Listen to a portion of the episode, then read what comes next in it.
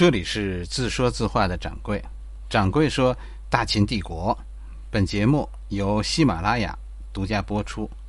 今天是第六十八回，秦献公。上回咱们讲到，秦惠公好好的，突然死了，怎么死的？呃，这个咱别瞎说，是吧？因为没证据。但是看看他儿子的命运，你大概也就会猜出那是怎么回事。就算真的秦惠公是病死的，也是也是很多人盼望。当然，这仍然是属于所谓宫廷机密，所以你看司马迁把它列入八卦不讲，我们很难知道这件事背后到底原因是为什么。司马迁呢，不是不知道，是不愿意讲他认为没有证据的事情。咱们说几句，掌柜说几句是。是因为我特喜欢这种八卦，吕不韦那个格调呢，跟哎吕不韦那个格调让我们喜欢。《史记》不讲的，哎，《吕氏春秋》讲了这个事情是怎么发生的。哎，我也不完全是胡说，我仅仅是转载而已。只是有些人呢，他他看不了那么多古文，所以不知道好多话的出处。《吕氏春秋》怎么讲啊？他说。晋惠公死了，他儿子当时两岁，所以是晋惠公的老婆帮助小儿子管理国家。这个文章一看就是八卦，因为什么？他把国王的老婆呀称作小主。你看这个这个《吕氏春秋》就是跟电视剧学的，怎么叫小主而不叫主母？接着他说呢，秦国的贵族发动了一场叛乱。贵族的叛乱呢，是里应外合，在国外流亡了三十年的秦献公，在在魏国国王的帮助下，通过这样一场秦国的宫廷政变，哎，就是说有有魏国这个大国在国外的掺和，哎，秦献公回国接班当了国王。秦献公最后呢，和魏国国王分别的时候。跟魏国国王说：“要是我当了秦国国王，我将来会报答你。怎么报答呢？就是你活着的时候，秦国不会跟魏国战争。言外之意就是，你死了，我的誓言就解除了。这秦献公就是一个骨子里这么强硬的人。在秦国贵族的支持下，是吧？在魏国的支持下，哎，秦献公回到秦国。”然后呢？然后就杀死了秦惠公的小儿子，还有小主。哎，秦惠公的小儿子就是历史上的秦出公。这个当时说好像是陈胡了，是吧？如果我没记错的话啊，《吕氏春秋》讲是陈胡了。这又是一次秦国的非正式、非正常传位。第几次了？你甭数，数不过来。我觉得秦国的事儿啊，你要数这个传位啊，你还是数正常传位的比较好数。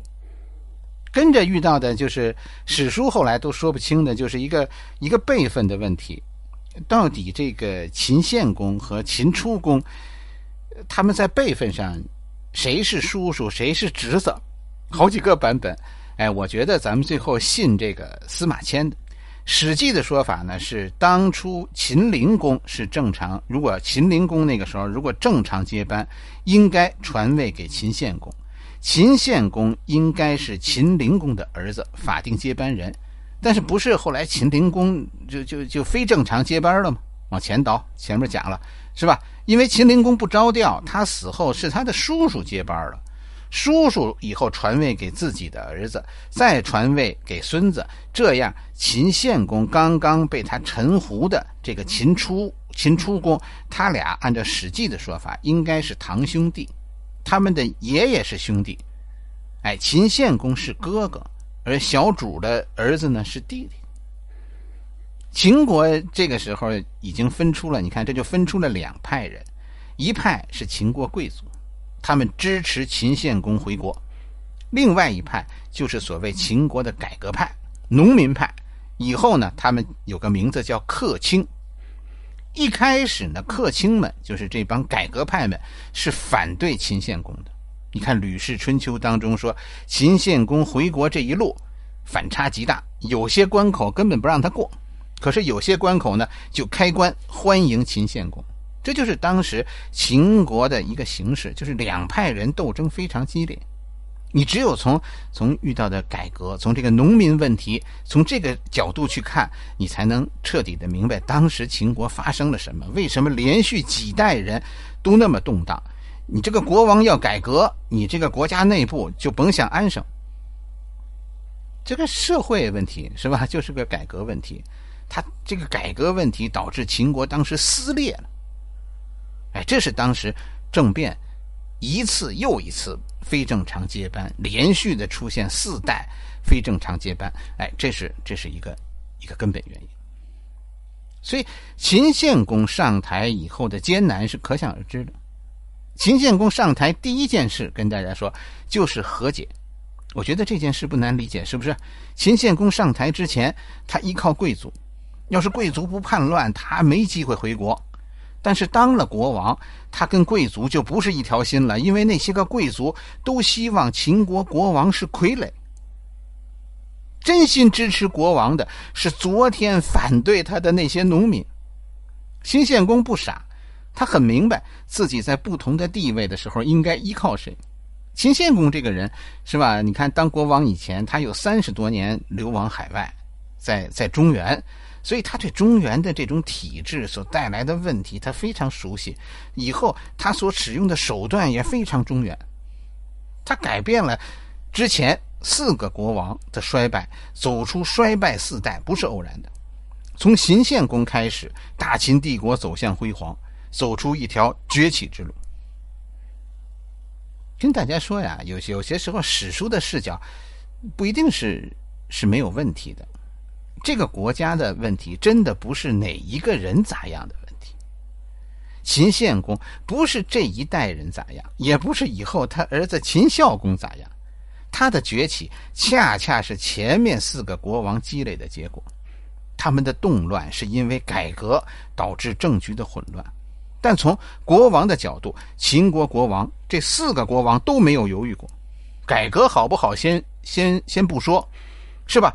改革就有人支持我，不改革这帮贵族就得永远骑在我的头上。秦国国王的智慧就是，咱们好坏先不说，这勇气先说勇气。哎，骨子里那种，你看秦国国王一个个骨子里那种基因里带的豪横。动乱是秦献公上台前的机遇，也是上台以后面临的最大问题。历史上这样的国王很多，他们都是靠贵族政变上台，但是上台以后就开始亲近改革家，最终呢，最终又被贵族政变。可是换上来的国王呢，靠贵族上台，跟着还是收拾贵族，贵族命苦，是不是？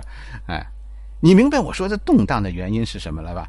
因为国王的位置，台上台下他们不同的立场，不好做人 啊，国王不好做人。